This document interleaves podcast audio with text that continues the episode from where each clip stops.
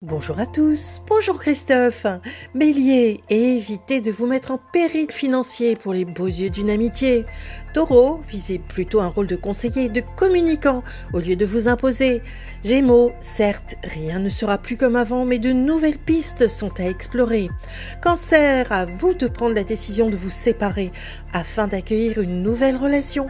Lion, mettez vos disputes et ruptures de côté car votre travail réclame votre énergie.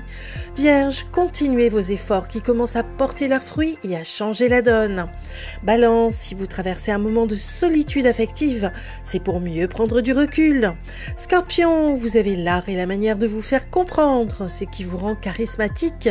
Sagittaire, pensez à mettre en ordre votre administratif afin de garder une avance sereine. Capricorne, l'argent qui coule à flot a tendance à vous brûler les doigts sans aucune considération.